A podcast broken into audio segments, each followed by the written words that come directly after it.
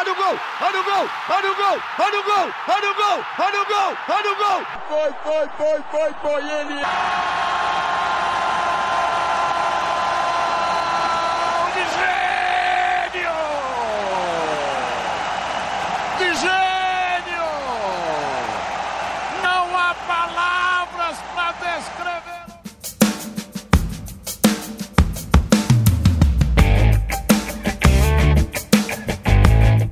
Fala pessoal, o sexto episódio do Talk Sports está no ar. Hoje iremos falar como foi a primeira rodada dos brasileiros na fase de grupos da Libertadores. Também falaremos do início do Campeonato Brasileiro Feminino. E lógico, no segundo bloco, temos que falar da Superliga, que mal começou e já foi pro brejo. Meu nome é Pedro Augusto e estou nessa com minha amiga Vitória Soares. Fala, Vitória! Fala, Pedro! Fala, ouvintes! Pois é, né? Essa semana muito movimentada do futebol. São tantos assuntos para falar que acho que a gente já tem que começar logo, porque senão a gente não vai faltar tempo pra gente falar o que a gente quer falar, né? Então vamos lá. E é a gente que edita esse programa, temos que nos ajudar. É. Então simbora, Vitória? Simbora.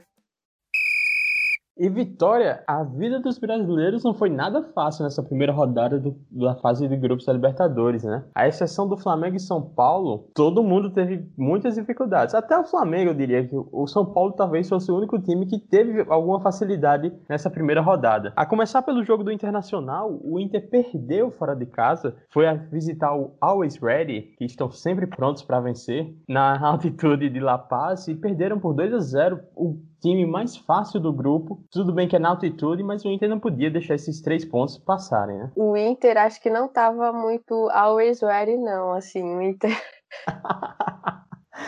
Ai, pra essa o Inter não estava muito always ready nesse jogo, foi surpreendido pelo, pela equipe peruana, né? E, oh, pela equipe boliviana, perdão. É, lembrando que a equipe boliviana mudou de técnico e isso foi um dos pontos citados pelo Miguel, né, técnico do Inter, sobre esse resultado negativo do jogo, porque eles, eles disseram, né, que foram jogar cegas, não sabia muito bem o que esperar desse time, do time boliviano, e aí acabaram sendo surpreendidos surpreendidos. No primeiro tempo, só deu o Always Ready. O Marcelo Lomba trabalhou muito, tanto que o time boliviano conseguiu aí sair com a vitória de 2 a 0 O Inter, depois que tomou o primeiro gol, o Inter até tentou alguma reação, mas não foi suficiente para pelo menos empatar o jogo. E o time soube muito bem usar a altitude a seu favor, né? É, o Inter teve a maior passe de bola, mas o Always Ready criou muito mais chances do que o time colorado. Foram 21 chutes do Always Ready contra apenas 10 do Inter. O primeiro gol foi numa pancada fora da área, e quem já sabe usar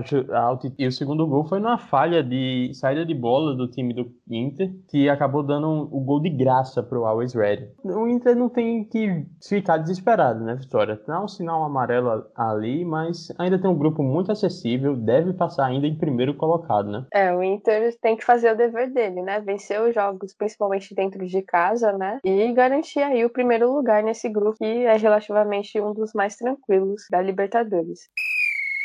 E seguindo para os times que se complicaram, vamos para o Santos, que estava jogando em casa na Vila Belmiro, recebeu o Barcelona de Guayaquil, né, o time do Equador, e acabou perdendo por 2 a 0. Foi um resultado muito ruim para o Santos, é, lembrando que o grupo do Santos é um grupo complicado, ainda tem o Boca Juniors, e era um jogo que era para o Santos ganhar, né, jogando dentro de casa, tinha condições sim de ganhar do Barcelona e acabou se complicando. O técnico Ariel Roland errou um pouco, eu não entendi ele ter entrado com o Pará no meio de campo, que acabou prejudicando muito o Santos. E também os jogadores também do Santos, todo o time foi muito mal. Marinho errou saídas de bola, que deu gol pro Barcelona. Soteldo também não foi bem. O Pará acabou marcando gol contra. E foi uma noite pro Santista esquecer. É, o jogo foi tão ruim pro Santos que o Santos não conseguiu dar um chute ao gol aos, durante os 90 minutos. O que é muito preocupante, né? E era um duelo que se esperava que o Santos ganhasse justamente por ser um grupo complicado, né? Também abre o sinal, assim,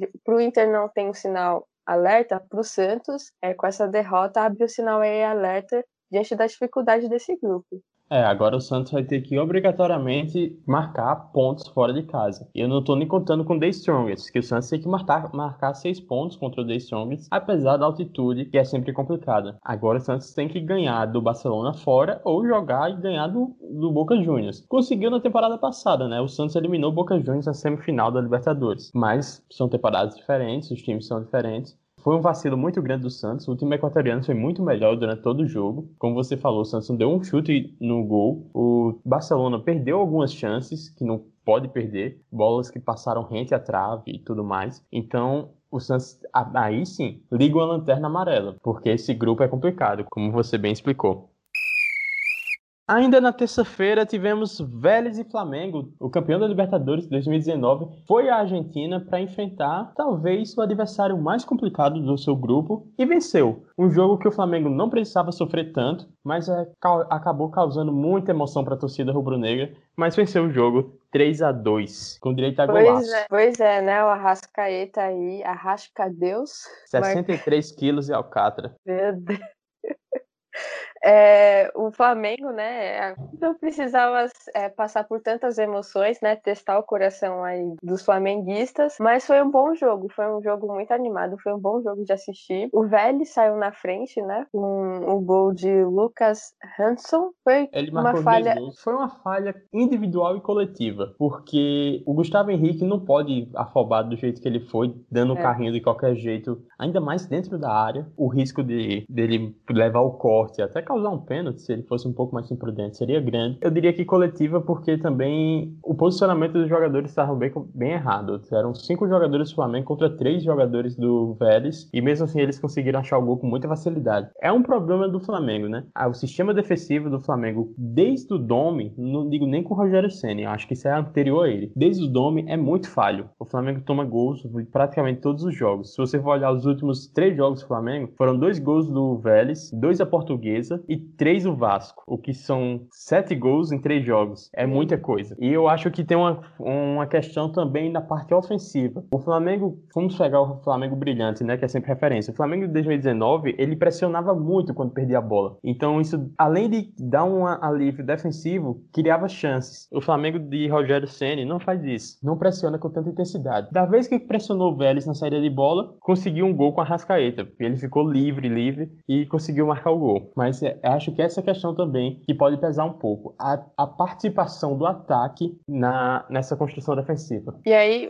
como você falou muito bem, né? Teve essa falha, essa primeira falha aí do time do Flamengo defensiva que acabou deixando o time argentino na frente e aí, já no finalzinho do primeiro tempo, o Flamengo buscando empate, conseguiu com uma bela jogada do Gerson, né? Encontrou o Arão ali muito bem pela, pela direita. E aí o Arão marcou o gol. O Gerson que não estava conseguindo aparecer muito no jogo, e aí ele conseguiu tirar essa bela jogada, né? Com o Arão, que, que aí empatou o jogo pro Flamengo. E logo depois ele deu um outro passe pro Everton Ribeiro, que perdeu um gol é. feito não pode perder. O Everton Ribeiro ainda está muito mal, é, ofensivamente principalmente, mas ele tem uma coisa interessante, ele mostra pelo menos vontade, né? É a raça que todo torcedor do Flamengo quer. Pelo menos eu percebi, principalmente no primeiro tempo, em que ele estava melhor fisicamente, a entrega dele para voltar para a marcação, da, na, principalmente para ajudar o Isla. Foi muito, muito bem. O Everton Ribeiro defensivamente, mas ofensivamente, que é o que a gente sempre espera dele, mais uma vez discreto. Não, não acrescentou é, em nada. É, esse gol, se o, o Flamengo não tivesse virado o jogo, talvez se o Flamengo estivesse só empatando, talvez esse gol que o Everton Ribeiro perdeu, que ele, em outros tempos não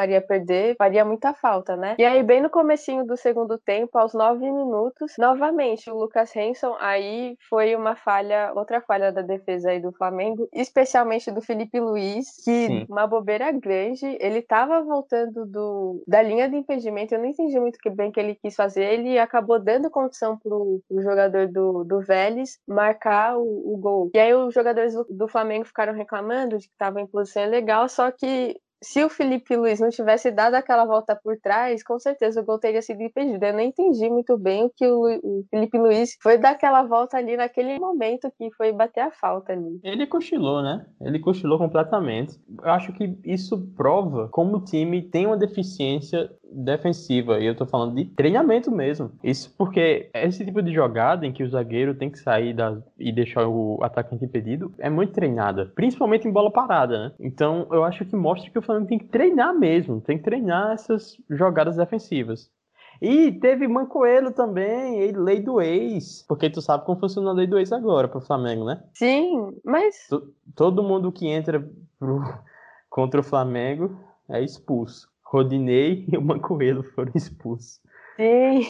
Mancoelho termi... O Mancoelho passou três minutos dentro de no campo. Jogo, e foi expulso. Pois é, essa lei do ex aí que é boa pro Flamengo, né? Grato ao Rodinei ano passado, grato ao Mancoelho esse ano. É.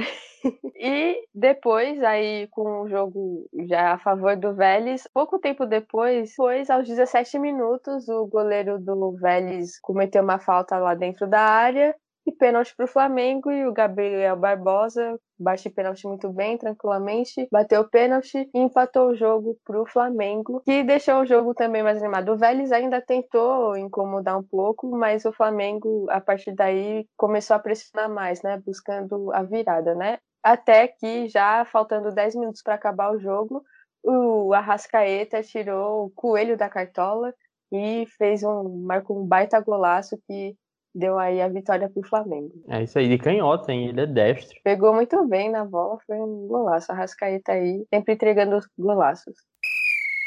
Um time brasileiro que venceu sem preocupar a torcida, né, sem matar ninguém do coração, foi o São Paulo. Foi no Peru e venceu o Sporting Cristal por 3 a 0 e mostrou coisas interessantes, né? Algumas peças novas, como o Éder e como o Benítez, e outras soluções que já deveriam ter sido implementadas, como o Daniel Alves jogando na lateral direita. Então, o Crespo, ele entrou com uma formação um pouco diferente. Ele já tinha em São Paulo jogou o último jogo do Paulistão, não me lembro agora quem foi. Antes desse jogo contra o Sport Cristal, eu acredito que o Crespo tem entrado com essa formação também. Ele só alterou só duas peças no meio de campo, mas ele entrou com essa formação com três zagueiros e aí ele liberou mais o Daniel Alves e o Reinaldo, principalmente o Daniel Alves como um ala, né, para ele poder jogar aí mais pro ataque sem se preocupar em se defender tanto. E entrou com o Luan e o Lisieiro, né? Um, meio de campo ali, dois volantes que são mais, mais dinâmicos, né? Mais móveis. E deu muito certo, né? Foi, o São Paulo dominou o jogo do começo ao fim, um jogo muito seguro. São Paulo muito bem defensivamente e muito bem ofensivamente, né? O Luan, que marcou um golaço, aliás, jogou muito bem o volante. E o Benítez, né, que chegou do Vasco. Ele é discreto, mas ele é um jogador que aparece muito bem para construir a jogada jogadas e foi um destaque aí do time do São Paulo, né? Marcou o gol para o time paulista. Aí o Éder, né, que entrou ali no segundo tempo no lugar do Pablo. O Pablo não apareceu tanto, né? O Pablo não vem aparecendo tanto e entrou e marcou aí o seu gol com a camisa do São Paulo. Muito interessante esse time do São Paulo, vem muito bem e tá animado, né? Ele tá embalado aí pelas vitórias, né? Quatro, três vitórias em sete dias. Três vitórias em sete dias, eu acho. Ou quatro vitórias em sete dias. É porque o Clube Paulista joga todo dia também, né? A gente, a gente se perde. É, um dia sim, um dia não. O São Paulo acho que tá com uma sequência de quatro vitórias seguidas em sete dias, o que é uma loucura, mas o São Paulo aí tem se dado bem, né? O Crespo aí tem montado um time interessante e bem treinado. E uma boa notícia pro São Paulo é que o Racing, que teoricamente é o time mais difícil da, do grupo, empatou com o Retentistas por 1 a 1. Então o São Paulo é líder isolado e tem grande chance de continuar na liderança sozinho. Aproveitar que o Racing deixou dois pontos para trás. Esse grupo para o São Paulo tem tudo para ser muito tranquilo e para o São Paulo não se complicar, né? De aí poder, depois de muitos anos, quem sabe ir para uma reta aí final da, da Libertadores, né? Bom, e outro brasileiro aí que se complicou foi o Atlético Mineiro, né? Que tecnicamente tinha um jogo mais fácil, né? Contra o time venezuelano, o Deportivo Lagoaíra, e acabou empatando. Ah, o Atlético jogou fora, você pensa, ah, ok, um pontinho jogando fora não é um mau resultado, mas quase que o Atlético perdia o jogo e se complicava ainda mais, né? Foi difícil para o Atlético conseguir marcar esse gol de empate e estava muito muito mais perto do Deportivo Lagoaíra ter ampliado o placar no primeiro tempo do que o Atlético conseguir esse empate aí, né? O Atlético apostou hoje fortemente no Cucabol, né? O Cuca não estava na beira do campo, mas o Atlético, a cartilha do Cucabol hoje foi feita com direitinho, né? Cruzamento não faltou, chuveirinho não faltou pro time do Atlético hoje. Deus me livre, quanto cruzamento que o Atlético Mineiro lançou na área. Foram 59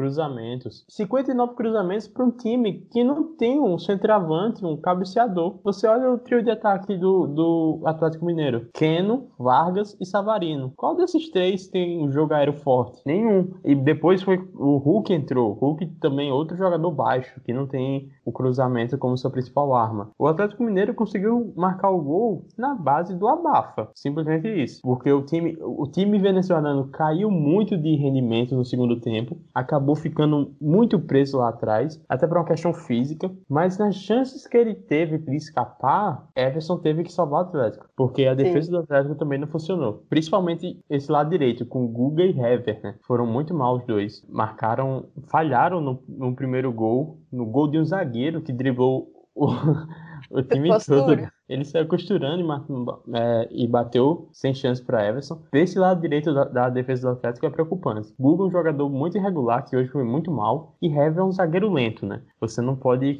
confiar muito no, Hever. E no ataque é isso, um Atlético Mineiro sem repertório. Um Atlético Mineiro extremamente pobre, que só sabe cruzar a bola na área, sendo que não tem nem ninguém para cabecear. O Atlético tem que apresentar um futebol melhor. Talvez não pode ter os resultados esperados, mas se você apresenta apresentar algo e você vê que tem fundamento, tem futuro, aí é alguma coisa. Agora, você não apresentar nada e com resultados assim, que você ganha no sufoco, você consegue empate no sufoco, não é fácil, né? Assim, ah, tudo bem, tem o resultado, mas é simplesmente no sufoco, no abafa. É, aí não tem fé, não tem nada que, que ajude o Atlético. Uma hora essa sorte aí, ou seja lá o que for, que eles acreditem, vai acabar, porque o cerco vai começar a apertar para o Atlético. Vai vir jogos mais difíceis e o Atlético tem que apresentar algo dentro de campo, não é nem resultado. Se o Atlético, pelo time que tem, conseguir apresentar algo dentro de campo que tire o melhor de seus jogadores, com certeza o resultado vai vir, porque o time do Atlético não é um time ruim, gastou milhões, baita dinheiro para fazer um super time, né? E até agora não apareceu esse time.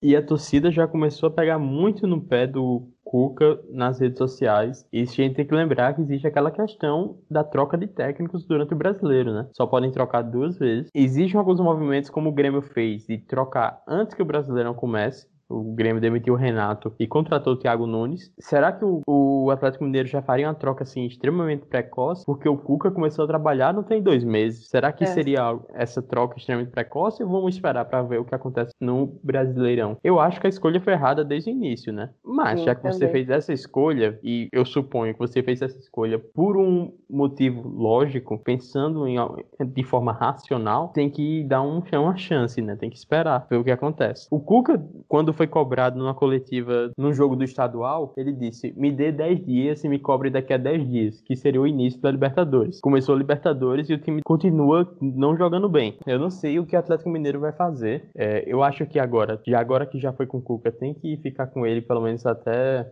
ver se o, time vai dar um sinal de evolução, mas também não precisa esperar chegar na metade do brasileiro, né? Porque nesse grupo da Libertadores, o Atlético Mineiro deve passar com folga, porque é um grupo fácil.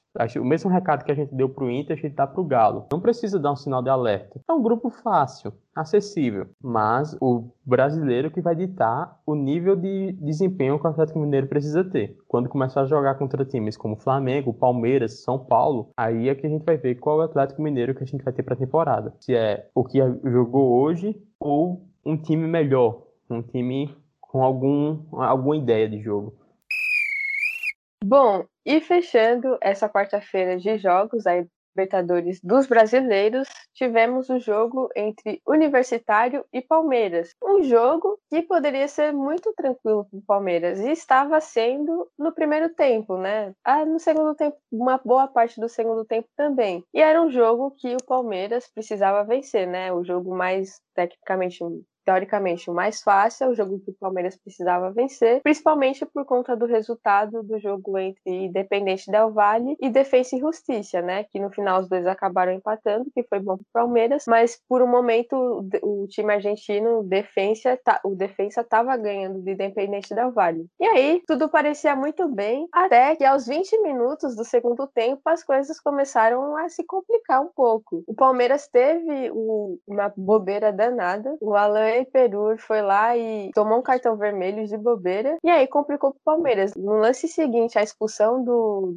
do jogador do Palmeiras, o Universitário foi lá e marcou o primeiro gol. Tava 2 a 1 pro Palmeiras. E tava tranquilo. E aí depois o Danilo cometeu um pênalti, meteu a mão na bola, um pênalti infantil. E aí deu a chance pro Universitário empatar. E aí aquele drama do palmeirense recapitulando a final da Recopa Sul-Americana com um jogador a menos e e o, jogo empatando já no finalzinho e o Universitário buscando virar o jogo. Foi uma loucura, né? O Palmeiras se complicou num jogo que não precisava, né? Aí no finalzinho do jogo, já no final entrou o Scarpa e, outro, e o menino Renan, e aí num, numa cobrança de escanteio, o Scarpa colocou a bola na cabeça do Renan, ele subiu sozinho e virou o jogo pro Palmeiras no finalzinho, já nos acréscimos, foi no sufoco, né? Não, o Palmeiras não precisava disso. É, e até porque o Universitário se mostrou um time bem fraco. O Sim. Palmeiras saiu na frente com o Danilo, que estava fazendo uma ótima partida até o momento do pênalti.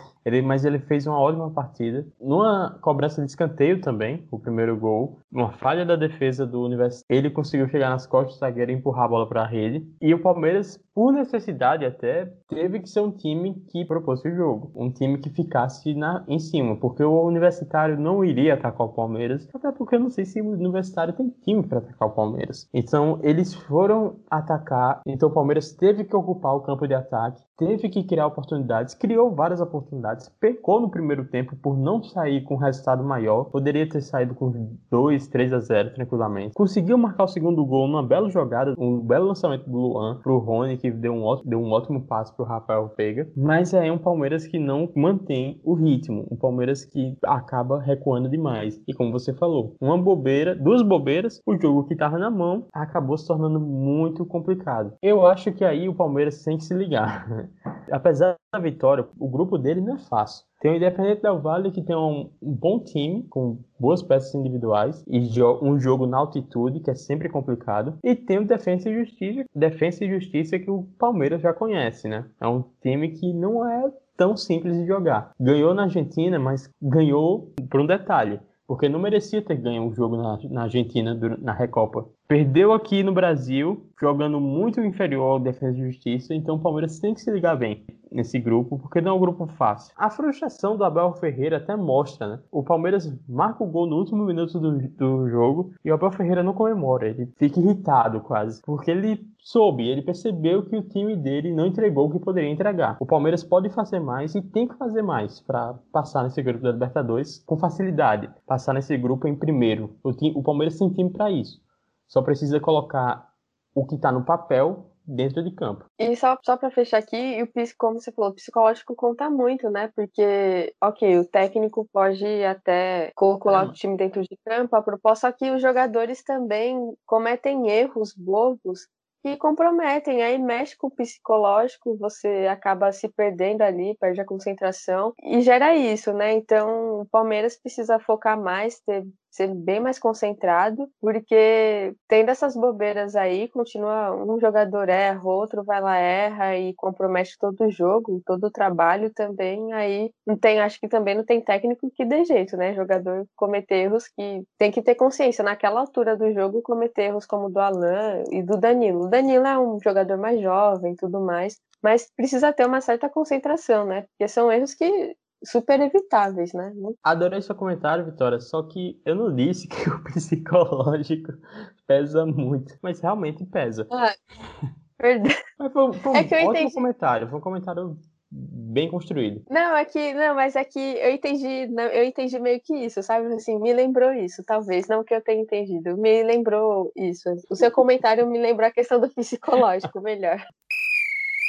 E é isso aí, Vitória. Para finalizar a participação dos brasileiros na Libertadores, o Fluminense enfrentou o River no Maracanã e conseguiu um empate, um bom empate. O time carioca não teve o maior tempo da posse de bola, mas foi bem mais vertical, bem mais objetivo que o River. Foram 14 chutes do Fluminense contra apenas 6 do time argentino. Cinco desses chutes do Fluminense foram no alvo e três do River foi na em direção à meta. O jogo acabou 1 a 1. O Fluminense depois que o Casares entrou no segundo tempo, melhorou bastante. O Fluminense que fez uma série de contratações pensando nessa Libertadores, Casares é uma delas. Deu um passe pro Fred, que Fred não perdoa, né? Fred é matador e o Fluminense conseguiu empatar o jogo. Teve a chance de virar o jogo ali no final com o Luca, mas ele foi travado. 1 a 1, um empate interessante porque o River é lógico o adversário mais difícil dessa chave. E se o Fluminense conseguir vencer os outros times e somar pelo menos um empate ou dois empates fora de casa, tem a classificação praticamente garantida. Precisa manter o, o bom nível no Maracanã, vencer os dois jogos que tem no Maracanã e tentar pontuar fora em algum dos confrontos. É, como você falou, o Fluminense é, foi muito mais objetivo, né, muito mais vertical e conseguiu ser mais efetivo, né, ao contrário do River que no primeiro tempo dominou, é, chegou até abrir o placar com o pênalti, mas aí no segundo tempo o Fluminense foi muito mais objetivo e melhorou muito com a entrada do Casares, né, que tá, é, estreou agora pelo time do Fluminense, né, que veio do Corinthians. Os, os, os tricolores vão, vão, se iludir um pouquinho com o Casares, né, esse, esse bom futebol que ele apresenta, porque ele é um baita jogador, assim, ele tem muita qualidade, mas depende da vontade dele, né, também. Não corta o barato do pessoal, Vitória. Tá todo mundo animado, você já tá aí cortando barato. Isso é, isso é mágoa, Vitória. Não é, talvez um pouquinho de mágoa, mas só pra deixar um pouco avisado pro pessoal não se iludir também, né? Porque a gente sabe, né? O jogador assim, no, na primeira vez se ilude, depois quebra a cara e é pior. mas aí fui, por um tempo, não muito, mas ainda acreditei, acreditei. E não deu certo aí, ó. Reforçando o Fluminense, deu uma, logo uma assistência com o Fred reeditando a dupla, né? Que eles, eles já jogaram no, no Atlético Mineiro. O Fluminense conseguiu um resultado muito importante, né? Um empate. O próximo jogo do Fluminense é fora contra o Santa Fé da Colômbia. E aí, como você falou, nesse jogo o Fluminense pode tentar aí também garantir um empate, né, para somar mais um ponto. E depois o Fluminense o outro jogo, o Fluminense tem dois jogos fora. Além do Santa Fé da Colômbia, tem o Junior Barranquilla, também da Colômbia, fora. E também é um jogo complicado. E aí depois o Fluminense tem os dois jogos em casa, contra Santa Fé e Junior Barranquilla, que aí dá para somar duas vitórias, pelo menos, ou uns três pontos. E depois aí tem o River na Argentina, que aí é mais complicado, né? Então, o, Fluminense precisa garantir pontos nesses quatro jogos que vai ou nesses três jogos que vai ter, para conseguir chegar na Argentina contra o River no último, no último jogo do, é, da fase de grupos, com pelo menos um segundo lugar garantido. Que a gente sabe que o River talvez possa aí ficar com o primeiro lugar, mas pelo menos garantir aí um segundo lugar para passar aí tranquilamente, sem muito sufoco, né? Olha, eu vou te contar que eu acho que o Fluminense tem time para pontuar contra o Santa Fé e contra o Rônio fora, viu? Pontuar. Não sei se vence dois, os dois jogos, aí já acho bem complicado, mas pelo menos pontuar. E é isso aí, terminamos nossa rodada da Libertadores. Voltaremos semana que vem falando de Libertadores. Também teremos Champions, hein? Anota aí. Tem que, tem que ver os jogos da Champions também. Mas os times brasileiros voltam na Libertadores a partir da terça. O Flamengo vai enfrentar o União La Calera no Maracanã. O Atlético Mineiro enfrentará o América de Cali, também em casa. O Palmeiras vai jogar contra o Independente Del Valle, tudo isso na terça-feira. O Internacional enfrentará o Deportivo Táchira e o Boca Juniors vai enfrentar o Santos. O Santos vai jogar fora lá na La Bombonera. É, difícil, hein, pro Santos. Difícil pro Santos. Na quarta-feira, o Fluminense enfrenta o Santa Fé fora de casa. Essa é a vida dos. Na... Opa, tem o São Paulo, quinta-feira, que vai enfrentar os Rententistas. Essa é a vida dos brasileiros na próxima rodada da Libertadores. Se for como essa primeira rodada que todo mundo se complicou, eu não sei não. Tem alguns jogos mais pesados. O Boca vai. O Santos vai enfrentar o Boca, que é um jogo mais pesado. O Palmeiras vai enfrentar o Del Valle, que é um jogo mais pesado. O pessoal aí tem que se mexer um pouquinho pra não passar sufoco, né, não, Vitória? É, porque já, são, já vão pro segundo jogo, né? E são seis jogos, né? Então, cada ponto perdido aí, lá na, na última rodada, vai fazer muita diferença, né? Então tem que correr atrás do prejuízo logo agora. E é isso aí, agora vamos falar do futebol feminino. Tivemos o início do Campeonato Brasileiro Feminino, já temos duas rodadas que já aconteceram, já foram finalizadas. E é isso aí, Vitória. O campeonato feminino começou, o campeonato brasileiro feminino começou com a primeira rodada um pouco esquisita, né? Só tivemos duas vitórias, duas vitórias, vitórias, que foi a do Corinthians, atuais campeãs, venceram o Napoli por 3 a 0, e das atuais vice-colocadas do Kinderman, que venceram um por 1 a 0 o São José. Pois é, foi bem esquisita porque dos oito jogos a gente teve seis empates que embolou a tabela, né, desse início de campeonato para montar a tabela haja conta, né, que haja critério de desempate. Mas mostrei, bom, pelo menos esse, essa primeira rodada já nos mostrou que esse campeonato vai ser mais equilibrado do que foi o campeonato do ano passado. É, a gente tem equipes como Palmeiras que se reforçou muito bem e que tem um técnico que está fazendo um trabalho muito bom, Ricardo Belli. O Corinthians, que é o favorito, né, atual campeão, que manteve sua base e, e, mantém aí o mesmo alto nível de futebol. A gente tem a Ferroviária, que é um time de muita tradição e que está começando aí o trabalho com a Lindsay, ganhou a Libertadores. A gente tem o São Paulo também, que se reforçou muito bem, tem um time muito bom. Temos o Santos, que também é, muito, é um time de muita tradição. E tem o Internacional também, que chega aí forte também, se reforçou bem, tem um time muito interessante Então, assim, a gente tem vários times de, do ano passado para cá se reforçaram bem, que mostraram bom desempenho já no ano passado e que tinham tudo para melhorar esse ano. E foi uma rodada muito equilibrada que também mostrou a, a, a força dos times que subiram da Série A2 para a Série A1. A gente teve o Real Brasília, que conseguiu um empate contra o Cruzeiro, Bahia e Botafogo reeditando a semifinal da Série A2 do ano da temporada passada, no 0 a 0 um jogo equilibrado. O Minas Brasília, né, que é o time que subiu, que está no seu segundo ano no Campeonato Brasileiro e que conseguiu é, empatar com o Flamengo. Então a gente tem um campeonato equilibrado que não vai ser muito fácil e acho que o Corinthians ainda acho que é o favorito, mas não vai ter vida fácil. Se quiser o título, vai enfrentar dificuldades. E é isso, né? A gente espera que seja um campeonato muito bom, de alto nível técnico e que esse ano tá com mais visibilidade ainda. A gente teve Desimpedidos aí, que vai transmitir, por enquanto, os três primeiros jogos. Foi muito legal o primeiro jogo é, de São Paulo e Grêmio. E é isso, né? Seguimos aí e esperamos que vocês ouvintes aí que não conhecem o futebol feminino brasileiro e que, né, tem curiosidade ou querem saber mais, acompanhem esse brasileiro feminino que muita gente futebol feminino não tem qualidade técnica e tal. Assistam jogos e vejam que tem muita qualidade sim e que as meninas estão aí evoluindo, né? Só ter estrutura, né, e tempo de trabalho e campeonatos que a gente vê que o futebol feminino aí tem tudo para crescer mais. Torcedor do Botafogo não pode reclamar de time com qualidade técnica, né? Que as meninas do Botafogo mandam bem melhor que os caras. Sim, elas foram campeãs cariocas, subiram, foram, foram campeãs cariocas, vice-campeãs da Série A2 do ano passado. Não teve um começo muito bom, é, acabou empatando, né, contra o Bahia, mas tem um time que é bem treinado, é um time bom. É, o time empatou no, na primeira rodada contra o Bahia, acabou perdendo no jogo bem polêmico contra o Real Brasília, que foi outro time que o Botafogo enfrentou na Série A2, mas é um time que foi reativado em 2019 e já no seu primeiro ano na Série A2 já é, conquistou acesso para elite. Então, ao contrário do masculino aí que acabou caindo para a segunda divisão, as meninas do, do Botafogo estão representando muito bem o clube e honrando muito bem a camisa. Você falou que tem vários clubes e realmente tem vários clubes bem fortes, né? Corinthians, Palmeiras, Ferroviária, o Havaí, que Kinderman, que foi, foi vice ano passado, Santos da Cristiane,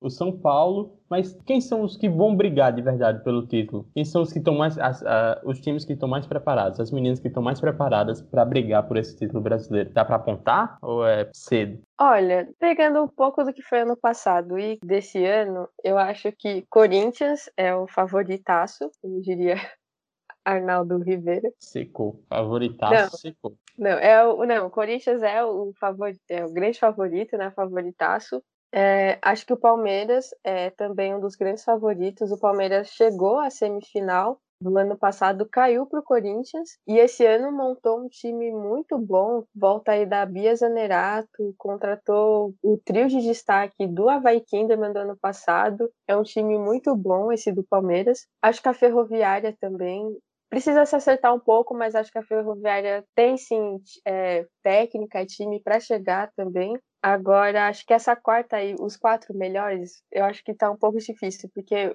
é, tem o São Paulo, que tem um time muito bom e que conseguiu chegar na fase mata-mata, caiu pra, na semis pro, pro Havaí Kinderman. O Internacional também tem um bom time, eu acho, que chega forte aí.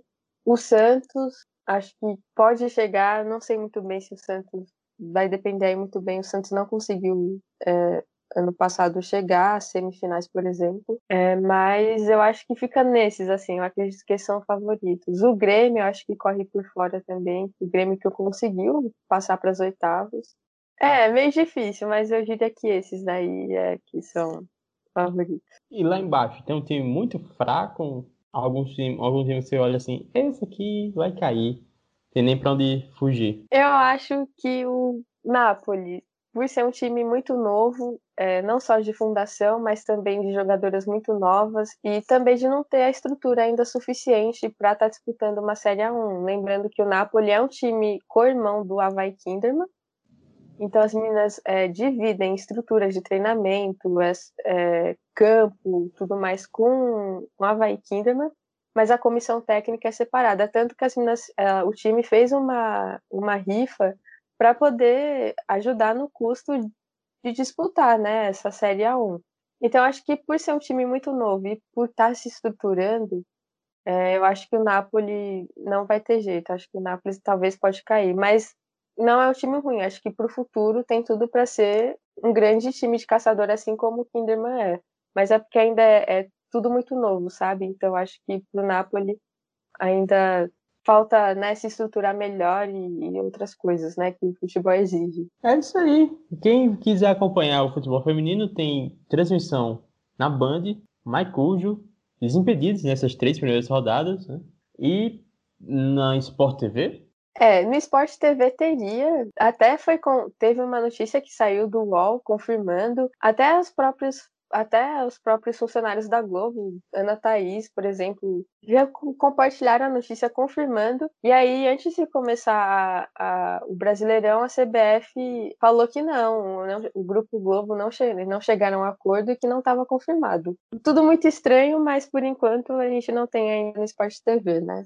Vamos torcer para que Desimpedidos possa, quem sabe, fazer uma coisa é. interessante, um trabalho interessante, ficar aumentar o radar do futebol feminino por aí. É um público diferente, né, do Desimpedidos, né, um novo nicho aí. E também você acompanha tudo no Fute das Minas, não, Vitória? Você está no Fute das Minas, todas as redes sociais, arroba Fute das Minas, podcast, Instagram, Twitter, fazem é. a melhor cobertura aí do, do futebol feminino no Brasil. Eu falo com tranquilidade. Pois é, não, não querendo puxar a sardinha pro meu lado, mas já puxando, né? Já que você deu esse gancho aí, vou aproveitar, né? Sigam o Fute das Minas, as meninas, vou falar em nome de toda a equipe, as meninas fazem um trabalho maravilhoso, são meninas incríveis que se esforçam demais para trazer o melhor conteúdo sobre o futebol feminino. E você pode encontrar a gente aí em todas as redes sociais, Instagram, Twitter. Estamos de site novo, né? Um design novo aí. E, e podcast também, então tem Fuste das Minas de tudo quanto é jeito, né? E futebol feminino de tudo quanto é jeito também, né? Não tem desculpa para não acompanhar. Excelente, excelente. Agora vamos falar da temida Superliga Tan, tan, tan.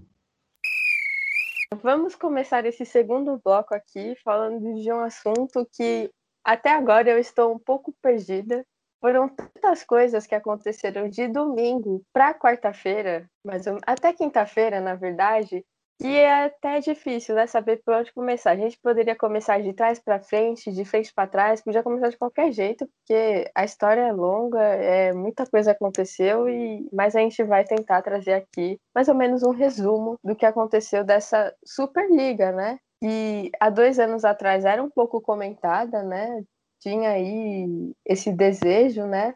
Mas nada muito concreto, nada muito assim, muito certo. Até que no domingo À noite, quase na segunda-feira, os clubes, né, os 15, né, da Super, os 15 que são os 12, né, que eram os 12, é, confude aqui, e não são mais.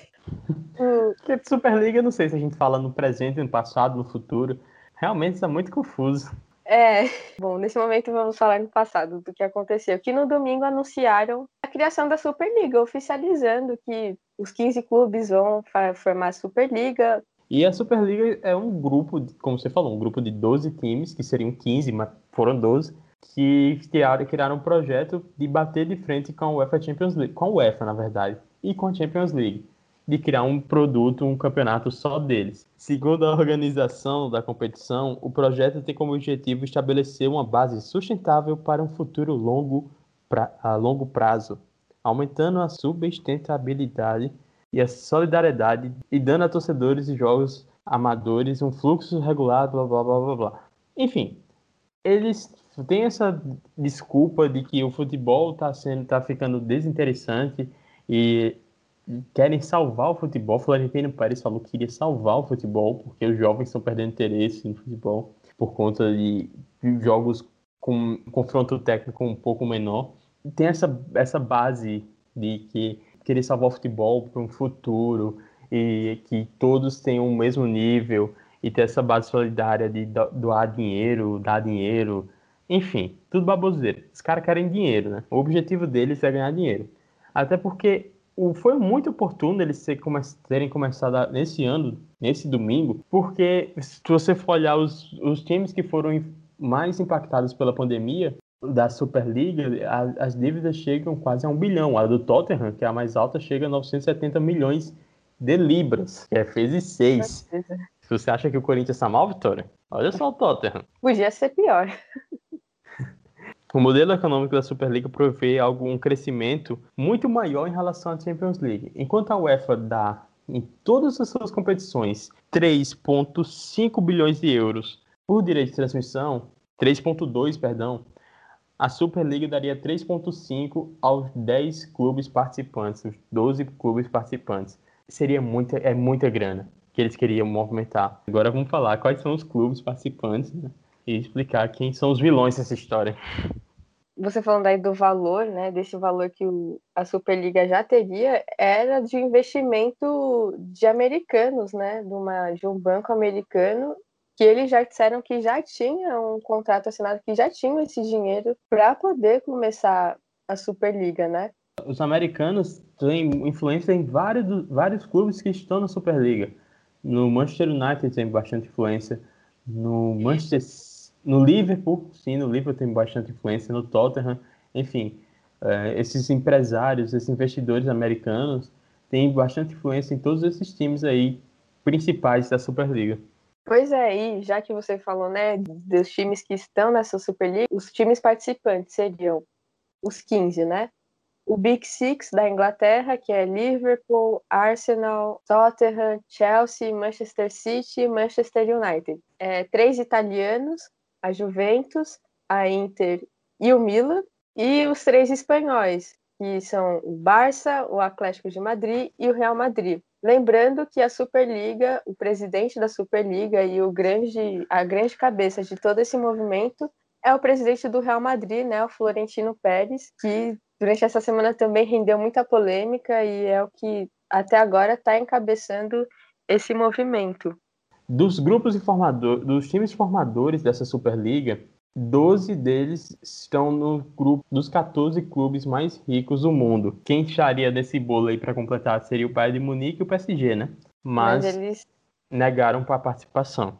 Pois é, quando foi logo anunciado e foi muito questionado, ué, mas são 15 clubes e só tem 12, e aí eles disseram, não, vão surgir novos, mais três, clubes aí que, como você falou, dois deles seriam o PSG e o Bayern, mas eles caíram fora, e aí por enquanto ficou nesses 12, né? E aí, bom, a competição, ela seria um pouco parecida talvez com o formato da Champions na parte final, mas seria basicamente assim, seriam 20 times divididos em dois grupos de 10.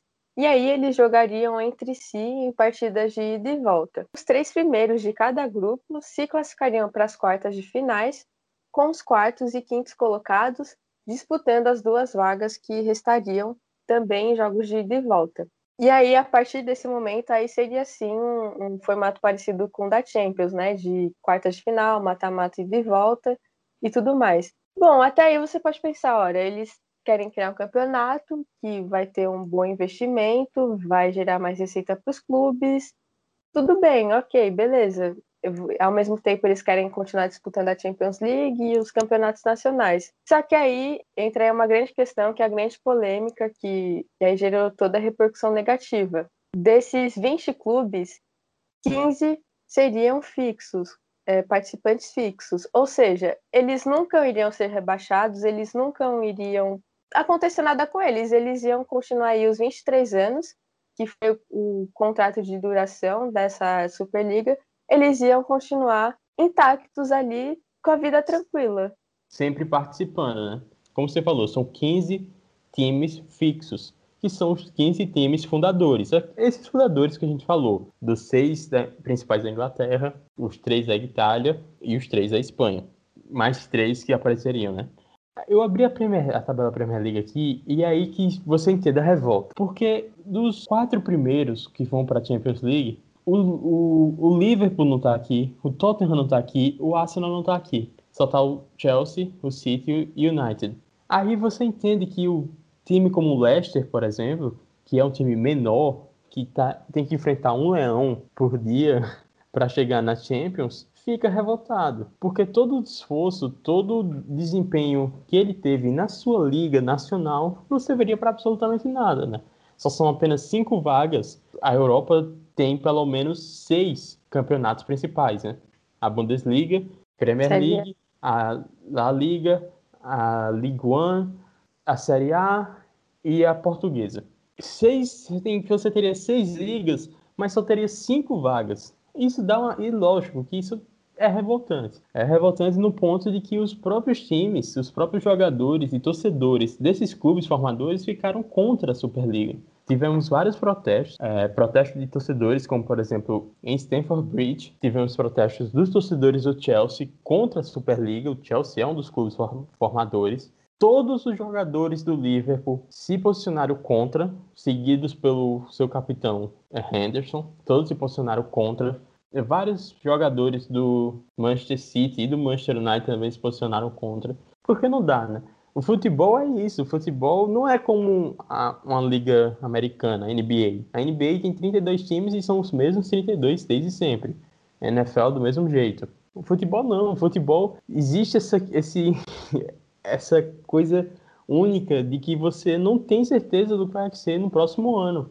E você tem que se esforçar, e você tem que remar tudo de novo. E existe a possibilidade de um time como o Leicester vencer uma Premier League aparecer na Champions, um time menor aparecer na Champions acabar tira, tirando um grande. Esse ponto da Superliga causou a revolta. É lógico que eu queria ver um, um super campeonato com os melhores times da Europa. Eu vejo a Champions. A Champions é esse super campeonato, melhores times da Europa. E uma coisa que os fundadores alegavam, principalmente o Florentino Pérez, que foi o único a, pelo menos a, aparecer na imprensa, a falar sobre a Superliga, era de que ao invés de você ter, como você disse, um ou dois jogos especiais grandes confrontos como esse a cada ano, você teria praticamente toda semana, e que isso iria chamar a atenção do público. Mas olha, você ter toda semana Manchester City e Chelsea, é, Juventus e Barcelona, ter esses jogos grandes toda semana, acaba, acaba perdendo a graça. É, acaba saturando.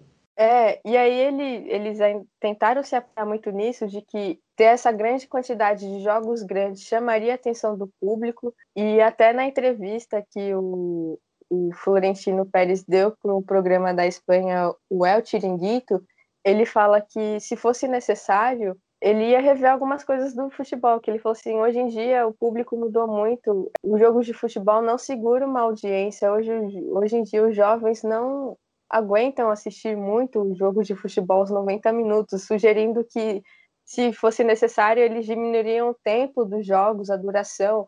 É um negócio surreal é, eles querem fazer um negócio sem nenhum mérito esportivo, né? No caso, com essa justificativa de querendo salvar o futebol, sendo que eles estão querendo só salvar a pele deles. Eles enfrentaram essas dificuldades da pandemia, não conseguiram aí bem, aí vieram com esse negócio da Superliga só para tentar ganhar mais poder e se enriquecer mais e os outros que se dane, prejudicando times que jogam as ligas nacionais, que formam jogadores para esses grandes times, e você prejudica toda uma cadeia ali dos clubes. E uma coisa que foi interessante também foi que a Superliga foi lançada no domingo e logo na segunda-feira a UEFA iria anunciar o novo formato da UEFA que vai valer a partir da temporada de 2024 e 2025. Então, foi é interessante, né? Deu para perceber que foi uma jogada que esses clubes fizeram para tentar se adiantar a esse anúncio, né, da UEFA em relação à Champions League e que com certeza eles fizeram isso para pressionar e tentar barganhar alguma coisa. E essa questão da Superliga, eles querem fal falando que querem salvar o futebol, como a gente falou, é só dinheiro, né? Ele, porque já existe uma questão muito grande, principalmente no futebol europeu, em relação a clubes que têm muita grana e clubes que têm pouca grana. Alguns, como o Chelsea, Manchester City, PSG, que foram comprados por um russo cheio da grana, outro um, um príncipe cheio da grana, e já cria uma diferença, um salto de, de qualidade de um time para o outro enorme. Com a Superliga, você só ia acentuar esse problema. Um time como o Manchester City, que já tem muita grana, ganhando mais 3,5 bi, não é isso exatamente, mas algo próximo disso, por ano, só ia aumentar essa diferença. O Real Madrid, que é o time que mais fatura no ano, com mais fatura em um ano, uma temporada, ganhando ainda mais essa grana extra, só ia aumentar essa diferença e aí o campeonato espanhol ia ficar ainda mais sem graça, porque a gente, a gente sabe que só tem competição com o Barcelona, o Real Madrid, o Atlético Madrid. O campeonato italiano, que é vencido pelo mesmo time há oito anos, ia acabar ficando ainda mais desigual. O, a Premier League só ia ficar sendo disputada entre os seis primeiros, não, não, dando, não dando margem para um Leicester da, da vida não dando mais com o West Ham, que está em quinto lugar no momento, na frente do Liverpool, na frente do Tottenham, na frente do Arsenal, você ia acabar matando esses clubes pequenos, porque eles não iam ter como competir, já é difícil competir contra esses clubes grandes hoje. Com a Superliga, então, os pequenos não teriam mínimo de competição. E outra coisa, uma Superliga iria privar a gente de ver coisas incríveis, jogos incríveis, como a gente viu a Roma derrotando o Barcelona, virando um placar de 3 a 0. Como isso é fantástico. Superliga provavelmente a gente não veria isso, porque a Roma provavelmente não entraria nesse grupo. A gente teria, por exemplo, o Mônaco, que venceria, venceu o Manchester City na quarta de final da Champions, revelou o Mbappé para o mundo. A gente daria realmente audiência para o Mbappé jogando um, a League One contra o PSG que não tem competição. O PSG venceu a Ligue 1 com o pé nas costas. A gente, por exemplo, não, não daria importância ou valor para esses jogadores mais novos. Acabar, acabaríamos perdendo jogadores, esses jovens talentos. Porque a gente só ia ter olho para os times do Barcelona, do Real Madrid, do Manchester City e os jogadores que eles selecionam. E às vezes os, os melhores não estão entre os que eles selecionam o Real Madrid comprou Vinícius Júnior e Rodrigo por uma bolada, mas até agora eles não são esses incríveis jogadores. Enquanto tem outros jovens por aí que não tem o holofote do Real Madrid. Tudo que você falou é simplesmente a magia do futebol, essas histórias que só acontecem uma vez e que são únicas. E que dificilmente você vai ver se repetir na semana que vem, no mês que vem, no ano que vem. São coisas raras que acontecem. E você simplesmente acaba com isso. Pura e simplesmente por você não ter competência, às vezes, para gerar o clube e para conseguir resultados. E aí você prefere dar uma rasteira nos mais modestos e dar um golpe para conseguir se manter aí, para ter mais poder, ter mais dinheiro, porque às vezes você não tem essa competência, principalmente às vezes só administrativamente e esportiva, para conseguir fazer coisas que esses clubes mais modestos conseguem fazer por mérito esportivo também. Então, é uma coisa tão é, bizarro que aconteceu, assim, você vê as proporções que, que o futebol está tomando por essa questão do dinheiro, que é algo que tá, é, obviamente, é presente, né? O futebol é uma indústria, mas que você vê que os, o interesse dos empresários que estão lá em outros países que nem, nem sabem a história dos clubes, não estão nem dentro, não sabe, não estão nem aí para a torcida, só querem saber do lucro entrando todo mês ali no, no seu banco, no seu bolso, acabam com essas coisas que ainda restam do futebol e que é, e é isso que motiva as pessoas a consumirem, a assistirem, a, a gostarem do futebol, a amarem. E assim, é algo bizarro. E partindo para segunda-feira, é, obviamente isso repercutiu muito. A UEFA, por meio do seu presidente, né, o Alexander Seferin, se posicionou e aí disse que ameaçou, né, disse que se esses clubes continuassem com essa ideia da, da Superliga, iam banir os clubes de disputarem a Champions League e os jogadores de defenderem suas seleções. E aí que o negócio ficou mais maluco ainda, né? Porque assim, imagina, dos quatro semifinalistas dessa Champions, três é, estavam né, nessa Superliga.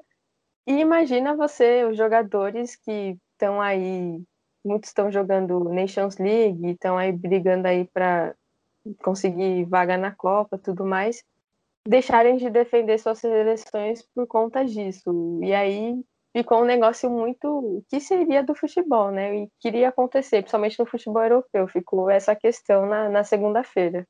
A UEFA se posicionando bem forte em relação a isso, ameaçando. E a FIFA também, é, junto nessa também. A FIFA e a UEFA que não se dão muito bem nessa, a Superliga uniu até a FIFA e a UEFA, né? E aí elas se posicionaram, ameaçaram essas sanções aos clubes e, ao, e consequentemente também aos jogadores. Até o próprio primeiro-ministro do Reino Unido, Boris Johnson, também se posicionou bem forte a isso, sendo contrário à Superliga e pressionando muitos clubes ingleses, ameaçando também as sanções que prejudicariam jogadores que são estrangeiros. Foi um movimento muito negativo. Acho que eles não esperavam que fosse todo mundo contra. Os torcedores também, principalmente os torcedores dos times ingleses, que foram muito contra a tudo isso. Então foi só uma maré de movimento contra contra esses 12, né, do, da Superliga. Florentino Pérez chegou a falar que parece um negócio meio orquestrado. Ele disse que, que não é natural. Lógico que é natural, né? Quem ama não é futebol. É, natural, é, não é natural que eles estavam fazendo, né? Exatamente. E com tanta pressão contra da, dos fãs, dos torcedores, dos próprios jogadores, a Superliga morreu em dois dias. Os clubes ingleses pularam fora de uma vez, praticamente todos os seis juntos, foram seguidos dos italianos e do Atlético de Madrid. Agora, dos 12 clubes originais, temos apenas o Real Madrid e o Barcelona. Como você disse, o Real Madrid, Florentino Pérez é o presidente da Superliga e do Real Madrid. E no Barcelona, o ex-presidente do Barcelona também foi um dos cabeças dessa Superliga. Então eles estão mantendo aí. O barco está afundando, mas os dois gigantes da Espanha não, não estão pulando fora. A Superliga não tem como, como acontecer só com Real Madrid e Barcelona, ela foi cancelada. Existe uma questão de rever esse campeonato e saber como vai ser feito, tentar fazer de outra forma. Mas a princípio a Superliga, a Superliga acabou. Acabou pela pressão, pelo barulho intenso que os torcedores, que, que as entidades, que todo mundo fez contra esse absurdo do futebol. A UEFA anunciou né, o novo Champions League, que de uma certa forma atendeu um pouco do que os clubes pediam, é. né? Anunciou Ela, a... também mais dinheiro, né, para Champions, para esses clubes. A Superliga deu, deixou uma sequela, né? exatamente, com essa reforma da Champions. Né? De, passou de 32 para 36 clubes, vão ser 100 jogos a mais na próxima temporada, né? São, serão 225 jogos, uma temporada de Champions são 125 e, como você falou, mais dinheiro. Quanto mais jogos, mais dinheiro, né? Mais dinheiro de televisão, mais bilheteria, quando a gente voltar a ter bilheteria. Então a Superliga deixou algumas sequelas aí no mundo. De uma certa forma, os clubes conseguiam aquilo que eles tanto falavam, né, da Superliga, que iriam resolver alguns problemas. De uma certa forma, os clubes conseguiram aquilo que eles tanto reivindicavam com a Superliga. Muitos ficaram, ah, a UEFA saiu fortalecido ou não. Tá, ela sai um pouco parecida porque ela ficou meio que do lado certo da história, mas a gente sabe que dentro dessa história, o UEFA, os 12 e a FIFA também, todo mundo tem seus interesses e a UEFA só se posicionou contra porque ia acabaria prejudicando ela de uma certa forma. Então é tudo um jogo de interesse. Eu acho que ainda ficaram algumas coisas que mais para o futuro eu acho que podem gerar mais mudanças e que esses clubes é, ganharam mais poder ainda, né? Em tantos jogos de interesse que a gente nem sabe muito bem o que pode esperar, né? Acho que a ganância aí é o que vai prevalecer no futebol e que vai comandando aí as principais coisas aí do futebol. E como o Juca falou, ele fez uma comparação, que eu não sei se é se cabe ou não. Juca Kifuri, né? Ele fez a comparação de que a Superliga seria o clube dos 13 a europeia. São guardadas as devidas proporções, né, de cada situação, né? É, no, aqui no Brasil, a CBF disse que não poderia, não seria capaz de realizar um, um campeonato, então os clubes se organizaram para realizar, para não ficar sem campeonato brasileiro. Mas tem algumas questões também. O clube dos 13 não levou muito resultados do campo, né, do ano anterior. Tem clubes que foram salvos de rebaixamentos por conta do clube dos 13. Mas fica aí. A comparação é uma boa comparação, guardada devido às proporções e colocando cada um no seu contexto. É uma boa comparação. É. É isso aí, Vitória. Terminamos com a Superliga. Ela quase terminou com a gente. Terminou. Voltamos semana que vem para falar de Fórmula 1 no início da semana. É, giro de notícias, né? E não teremos GP, só GP no dia 2, dia, oh, 2 de abril não, 2 de maio, né? Já estamos em maio aí quase, GP de Portimão, em Portugal. E exatamente, voltaremos quinta-feira, talvez, ali no meio da semana, para falar do futebol, da segunda rodada da Libertadores, que promete. E, também- da Champions League. e da Champions League, já tem semana que vem, meu Deus do céu, vai ser um... É, Ah, ainda bem, eu quero. Eu só não quero ver. Quais são os dias da Champions League? Terça e quarta, né? Sim, terça e quarta. Vou assistir uma semifinal da Champions League depois vou assistir o Flamengo. Acho que o impacto não vai ser tão grande, não. Seria um impacto grande se eu fosse assistir uma Champions, depois um Corinthians, do Wagner, do Wagner Mancini. É, e são guardadas as devidas proporções também. é isso aí. O Corinthians que vai jogar Sul-Americana. Podemos falar do Corinthians, Vitória. Então, então meu coração tá, tá aberto, assim, tá. Eu sou um, tenho um coração grande. Fal- fala- Falaremos do Corinthians semana que vem. Eu tenho medo do que a gente possa falar. Tenho medo? Tenho. Talvez às vezes a gente nem precise falar, dependendo do que aconteça. Às vezes nem vale Ah. a pena, sabe? Eu faço Uhum. questão, Vitória, por você. Vai ter um bloco só Corinthians. Não, não, Pedro, não precisa fazer tanto, sabe? Eu acho que. Eu agradeço muito sua generosidade, mas não precisa. Voltaremos para comentar o futebol feminino também. Minuto Sim. Futebol Feminino com Vitória Soares. É isso aí. É isso aí, pessoal. Até a próxima. Foi muito bom o episódio de hoje, foi muito longo. Pois Até é. a próxima. Até a próxima, Vitória. Tchau. Até a próxima, Pedro. Até a próxima, ouvintes. Um grande abraço e tchau, tchau.